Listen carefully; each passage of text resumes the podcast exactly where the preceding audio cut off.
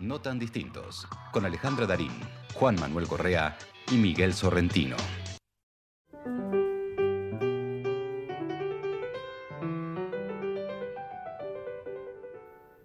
Siembra el amor de los santos dentro de tu espíritu. No entregues tu corazón a nada salvo al amor de aquellos corazones alegres. Debemos amar a aquellos que nos aportan más felicidad a nuestra vida, aquellos que suman positivamente con su propio amor hacia nosotros. Rumi. Hermoso, hermoso, amar a los que a los que aman y a los que aman la alegría y a los que nos aportan eh, cosas bellas a nuestra vida y nosotros también procurar eh, aportar cosas bellas en la vida de los demás. Creo que no hay más secreto que ese. Y bueno, así, de esta manera, con este texto tan hermoso, Juan Manuel, eh, levantamos nuestra copa como todas las noches de los miércoles a esta hora, en el segmento del vino y la luna, para brindar por la amistad, por el amor, por la alegría, por eh, el trabajo, por la salud. Y desear que todos, todos, todos ustedes, eh, los que nos escuchan y comparten con nosotros este, este tiempo, este ratito en la semana, estén, estén bien y puedan solucionar algún inconveniente que siempre hay en la vida. Eh, así de esta manera, también en este momento siempre tenemos un invitado, una invitada, y esta vez eh, la verdad es que, bueno, una tocaya, Alejandra se llama, Alejandra Pereira y le dicen Alita. ¿Y cómo estás, Alejandra? Buenas noches. Hola, ¿cómo andan? ¿Todo bien? Sí, muy, muy bien. Mira, yo quería hacer tu presentación. Primero te queremos agradecer muchísimo estar acá con nosotros. Eh, y te, iba a hacer tu presentación, pero la verdad es que prefiero que en el desarrollo de la entrevista vos vayas contando quién sos y qué haces, porque está lleno de nombres ingleses lo que me pasa. Entonces, eh, como no manejo muy bien el idioma, prefiero que me digas, sé que sos publicista, sos profesora también, das clases, eh, pero nos dijeron que sos muy grosa. Y queremos hablar de la publicidad y por eso eh, logramos contactar justamente con vos, por eso te agradecemos porque sabemos que fue que es toda una, una, una estructura ¿no? para encontrarte. Así que, ¿qué haces, Ale? Alita, ¿qué haces vos? Le voy a explicar de la manera más fácil y sin, tantas palabras en inglés como decía Ale. Eh, lo que yo hago básicamente todos los días de mi vida es trabajar para marcas, productos o servicios que tienen algún mensaje para comunicar. Eso puede ser en cualquiera de las formas que la publicidad y lo que no se parece tanto a la publicidad pueda pueda ocurrir, digamos. Mm.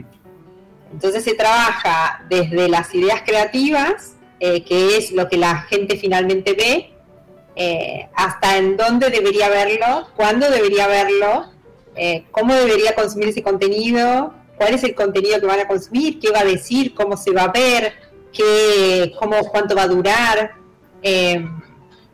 Qué interesante. decisiones. Eso no, no, o sea, es contenido, pero no consumo de productos, sino consumo de, de, conceptos o cómo serían. Finalmente, em, nosotros cuando hablamos de contenido y de creatividad, lo que hablamos son como, si lo hacemos así como grandes rasgos, hay como cuatro tipos de contenido. Vos tenés las campañas publicitarias más tradicionales, que a eso se le llaman contenido de campaña, vamos a decir.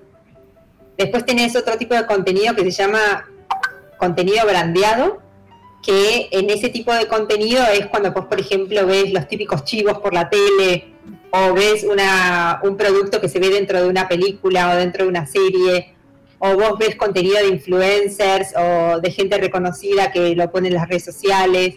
Todo eso sería como contenido brandeado. Después tienes contenido original, que es cuando, por ejemplo, una marca, un producto o un servicio te encarga un formato que podría llegar a ser una serie, un documental, una película, que a veces está muy presente la marca y a veces está como un poco más en bambalinas. Y después, por último, tenés contenido de performance, que es un contenido muy, muy especializado en tratar de generar lo que nosotros llamamos conversiones. ¿Eso qué quiere decir? Por ejemplo, cuando vos trabajás para, vamos a decir, un Netflix, un Amazon Prime Video, un HBO, vos lo que estás tratando de lograr es que la gente se registre y se suscriba a la plataforma. Son, son contenidos muy específicos que tienen llamadas a la acción que van directamente a la suscripción para un servicio. Puede ser, es lo que nosotros llamamos como contenido que está como más en la parte baja, digamos, de la comunicación, porque es muy transaccional. ¿sí? Esos serían como los cuatro grandes pilares, vamos a decir. Una pregunta, Anita, ¿cómo estás? Buenas noches. Eh, en relación, eh, nosotros estamos este programa dedicándolo un poco al, 12 de agosto, pasado mañana, que es el Día del Trabajador y la Trabajadora de la Televisión. Y en relación a, todo este mundo de la publicidad, creo que en, algún tiempo debe haber sido la televisión como un, soporte muy importante. ¿Hoy lo sigue siendo o algo lo, o digamos, ¿qué otras ramas en donde muerde esta comunicación de, todo el mundo de la publicidad, más allá de lo que antiguamente sería seguramente radio, televisión y, calle, ¿no? no me sale el nombre de... gráfica o algo No, gráfica en la calle, tiene un nombre estática, ¿no? Sí. sí. Sí, tal cual como vos decís, eh, al principio, digamos, había como nosotros le llamamos puntos de contacto, ¿no? Que es el momento en el que se contacta el mensaje con las personas. Entonces, al principio había menos puntos de contacto. Eran principalmente la radio, la tele la gráfica. La gráfica podía ser una revista o en la vía pública, ¿no? Un cartel. Pero en los, digamos, veintipico de últimos años, se han reproducido una cantidad de canales, o sea, imagínense ustedes, hoy tienen una radio digital, eh, todo lo que ha cambiado eh, eh, la, gente consume, digamos, contenido que puede estar sponsoreado por marcas en miles de plataformas. O sea, tenemos todo lo que es Facebook, Instagram, Twitter, todas las digitales que se les puedan ocurrir, pero también desde, desde les llegan los mensajes al celular, a los mails. YouTube eh, también, ¿no? YouTube. ¿Cómo, perdón? YouTube. sí, YouTube, Twitch, tenés miles de plataformas donde las personas consumen contenido y son, pueden ser impactadas por estos mensajes.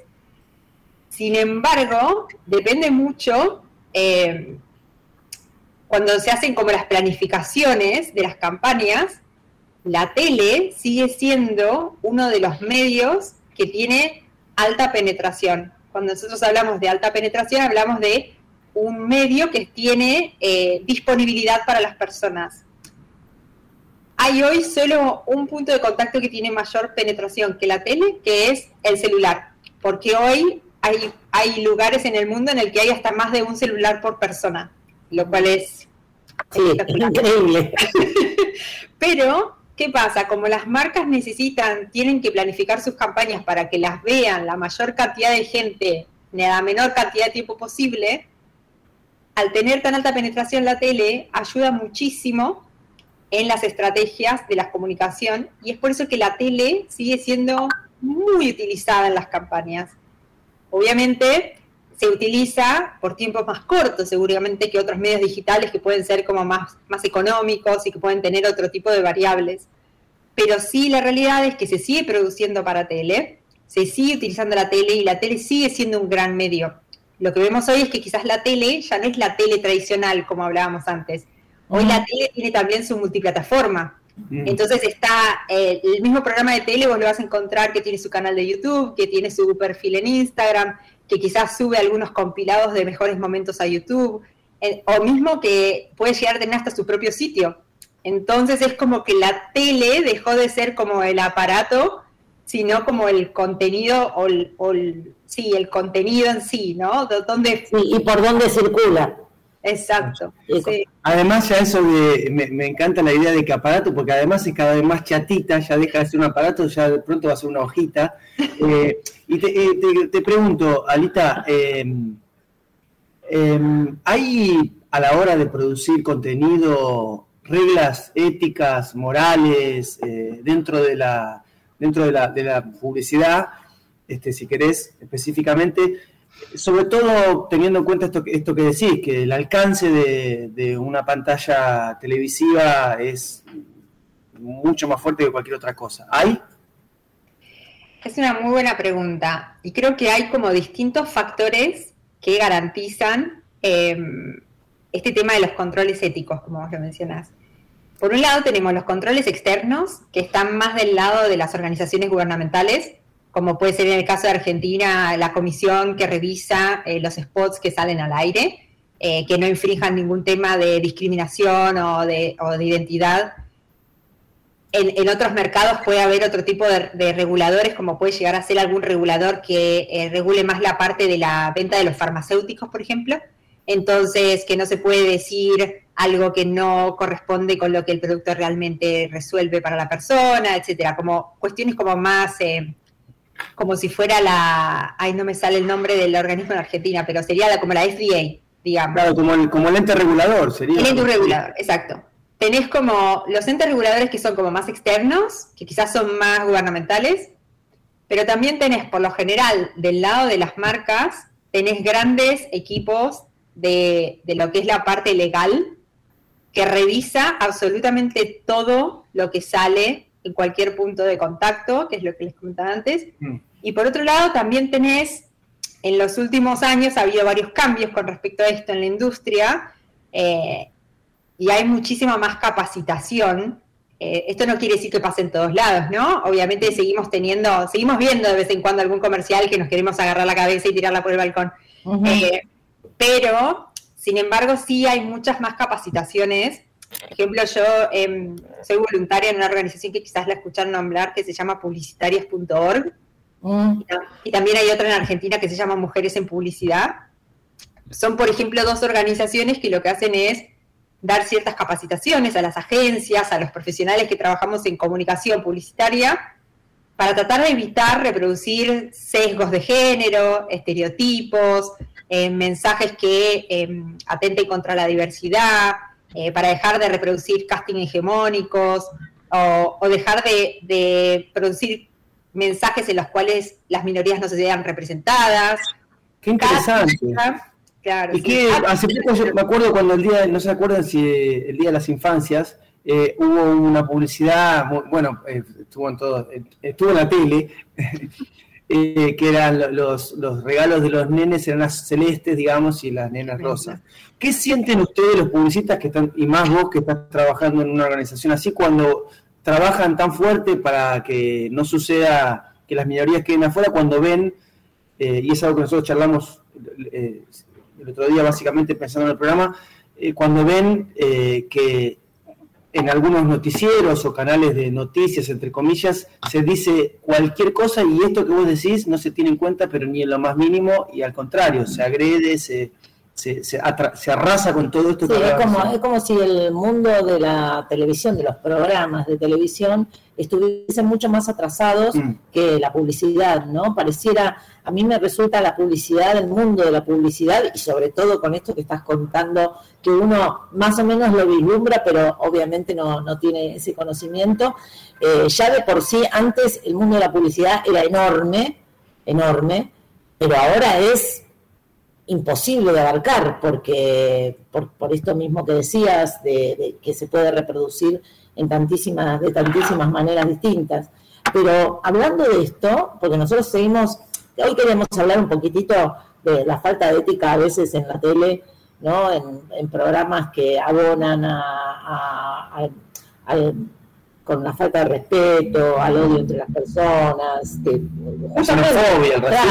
justamente, por la llegada que tiene eh, la televisión y, obviamente cualquier otro medio de comunicación. Pero así por lo que vas contando, y yo me, parece también que por la cantidad de filtros que tiene que pasar, tanto propios como ajenos, eh, me parece que está como mucho más adelantada la publicidad en ese sentido que los contenidos de los, de los canales y de los programas, ¿no? Cosas que pasan en televisión, en algunos programas con sus contenidos, creo que si pasaran por los filtros de, la publicidad no, no, no se podrían emitir. Y hay como, hay como dos cosas ahí, ¿no? Quizás en los contenidos que uno ve en la tele muchas veces ellos están en vivo eh, y ahí entra el error humano, los sesgos humanos de cada una de las personas que están teniendo pantalla. Eh, con, respecto a lo que hacemos nosotros, sí es todo más controlado. Sin embargo, hay momentos en los que nosotros también eh, estamos, digamos, al aire. Por ejemplo, cuando se hacen streamings en Twitch o cuando los influencers están haciendo un live. Ese es el momento, digamos, de donde, donde todos los, los sesgos salen a la luz, ¿no? lo que sí hay como dos cuestiones ahí. Primero, una gran responsabilidad porque las marcas manejan unos presupuestos que son impresionantes. Entonces tienen, por un lado, un gran poder y una gran responsabilidad. No quiere decir que esto nos siga fallando en algunos aspectos, porque a veces que vos te fijás en la cadena y, y se podría haber visto el error en múltiples puntos, porque quizás estás tres meses antes de sacar una campaña, sin embargo, pasa, pasa, pasa, pasa y sale al aire. Y cuando sale al aire es el momento que, ¿qué es lo que me pasa a mí? Ya a mí se me rompe el corazón. Yo digo, Dios mío, tres pasos para atrás. Eh, pero, pero también es muy cultural.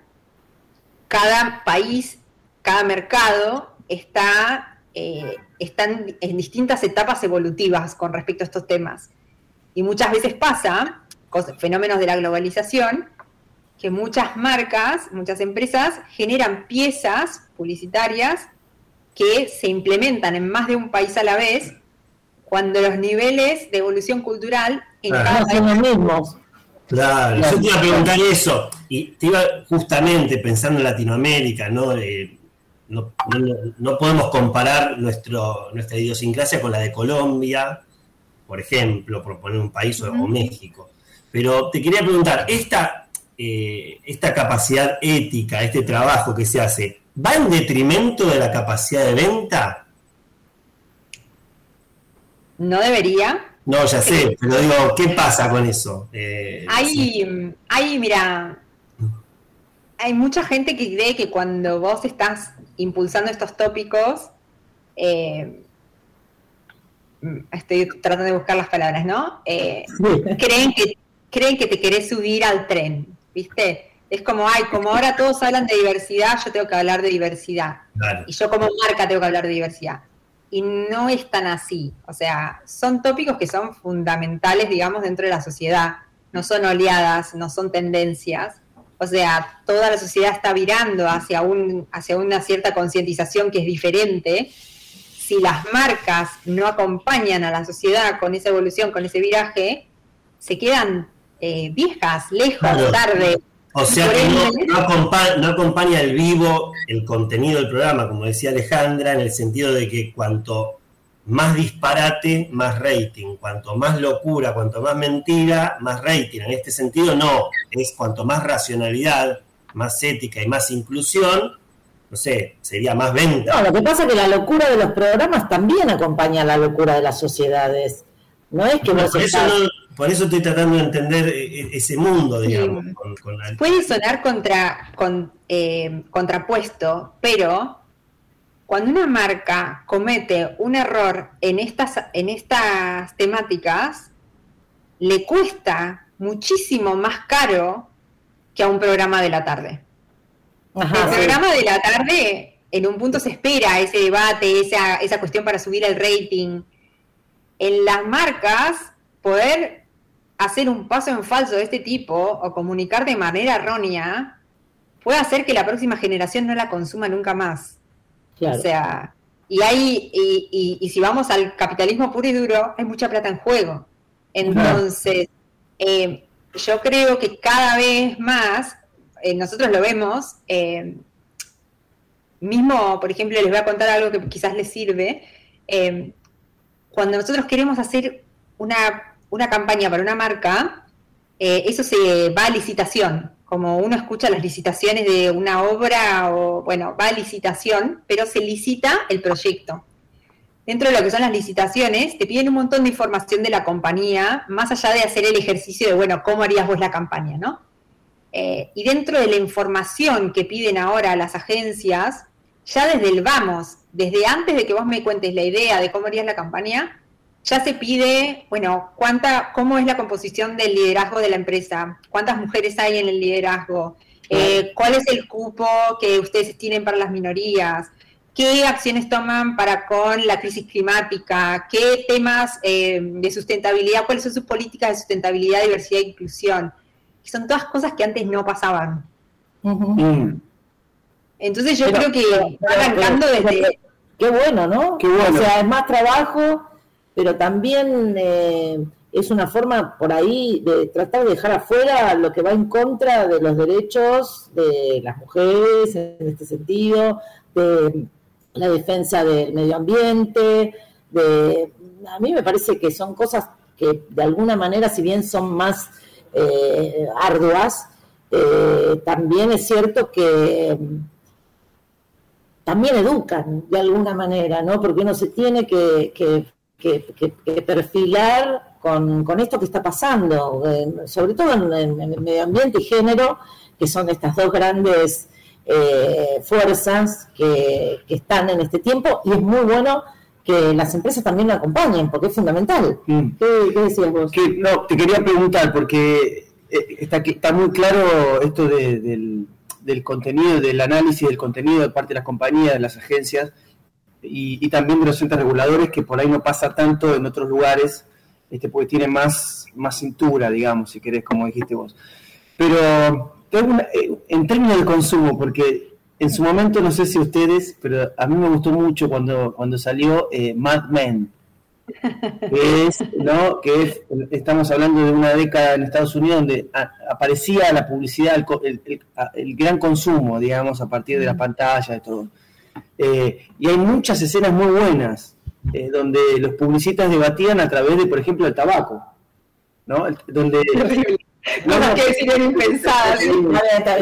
Eh, el tabaco, o, por ejemplo, me acuerdo una eh, latente que la tengo que, muy presente, que es cuando, cuando cae un avión, y ellos eran las publicitas de Panam, una empresa que no existe más, por eso la nombro, porque así no nos tiene que dar ningún viaje a ningún lado, y, les ahorramos ese tema.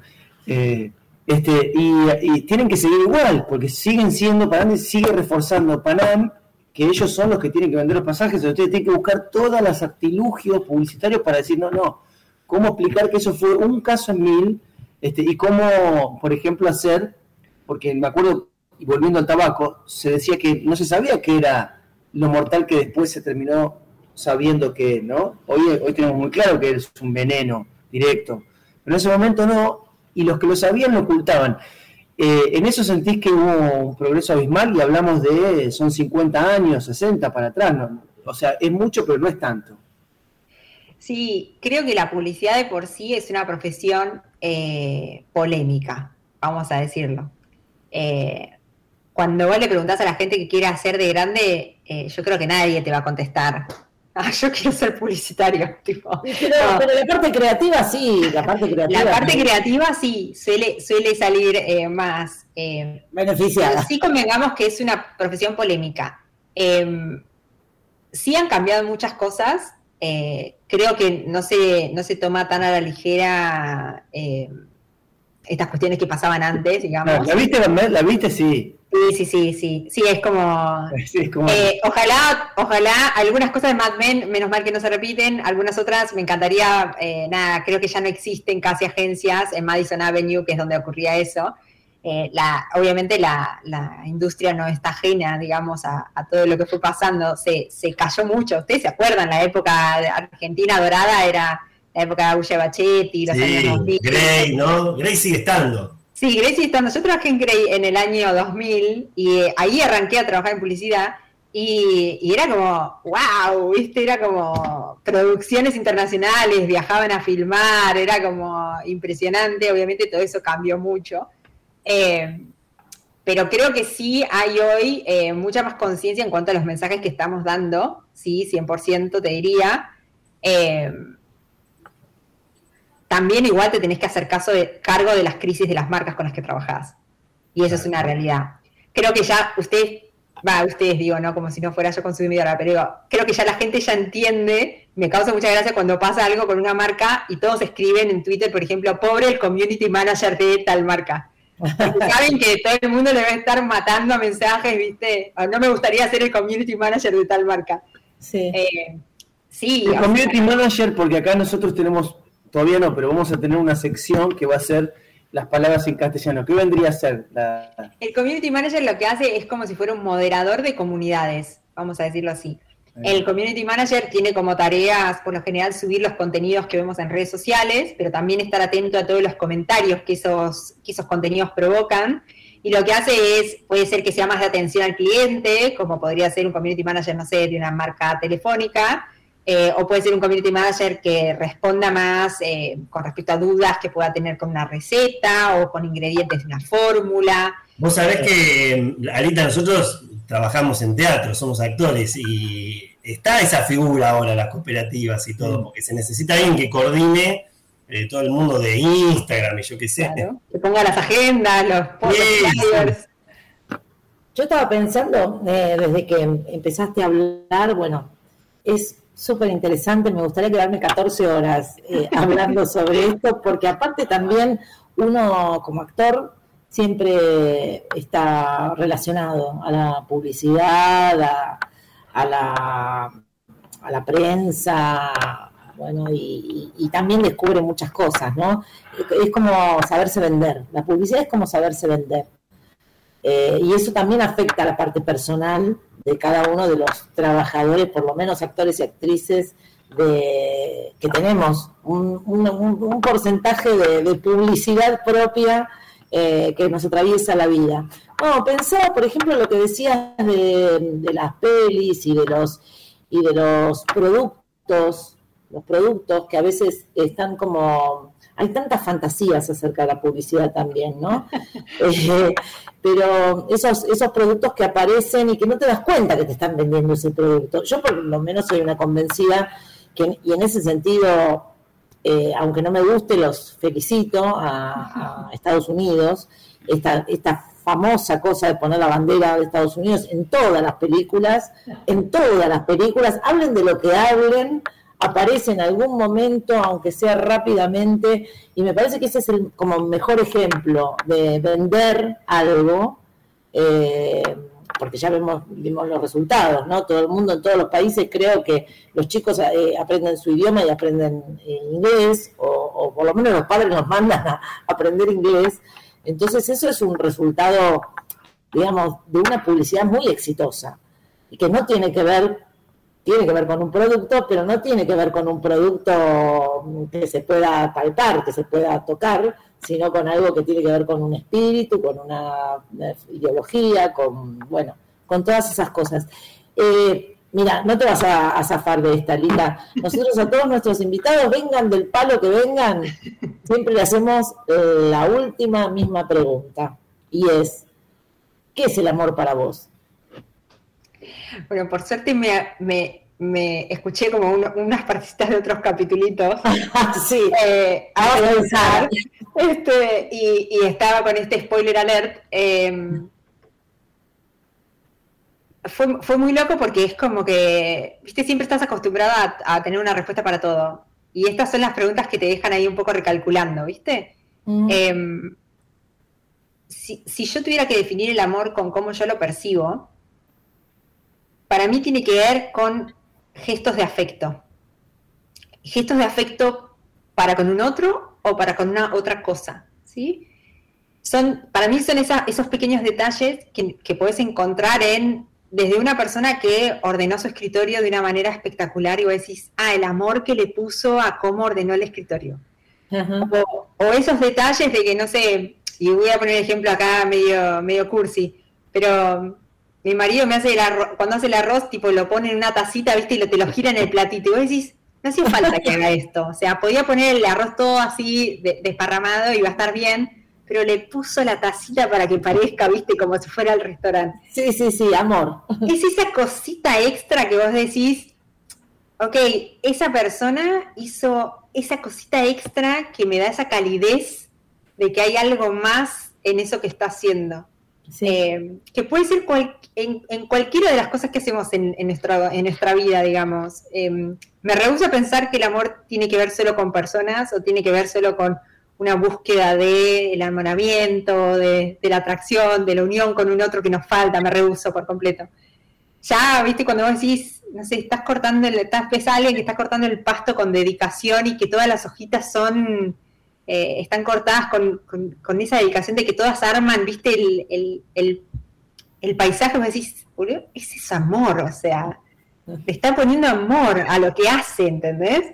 Es como, no sé, es, esas cositas que vos decís que te, que te, que te emocionan, esa, ese gesto de afecto innecesario eh, y, dado de más, digamos. Qué bueno que estuviste viendo algunos otras, otros capitulitos, porque estamos un poco, casi te diría que ya estamos llegando a una hipótesis que hacemos el programa para que nosotros, nosotras y los oyentes, las oyentes, pues, esto, reflexionemos sobre el amor y quizás lleguemos en algún momento a qué es capaz que cuando, si se llega a que lleguemos a qué es el amor, podemos decirle a Lita que haga nos haga la campaña. Sí, el amor. Podemos sacar un libro de qué es el amor con todos los invitados.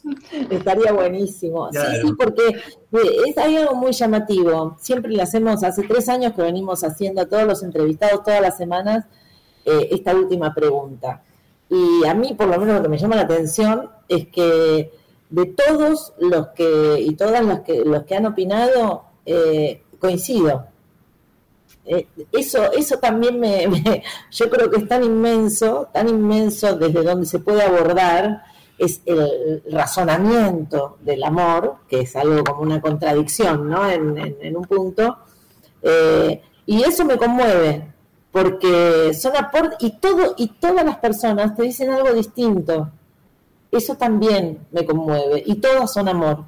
Así que Gracias, Alita. Eh, te, vamos a hinchar otra vez en algún momento. Nos pareció increíble eh, la entrevista que, nos concediste. Te agradecemos un montonazo. Un saludo a tu marido que hace la rosa así de esa manera. Creo que, no, sé, voy a contar que me escuche y se va a reír porque va a decir, tipo, ¿por qué? ¿Por qué esta intimidad? es para reírse, porque la ternura, y es así, y es la ternura es amor. Así que muchísimas gracias por haber estado con nosotros. gracias, a ustedes, que tengan buena noche. Gracias, chao. No tan distintos, con Alejandra Darín, Juan Manuel Correa y Miguel Sorrentino.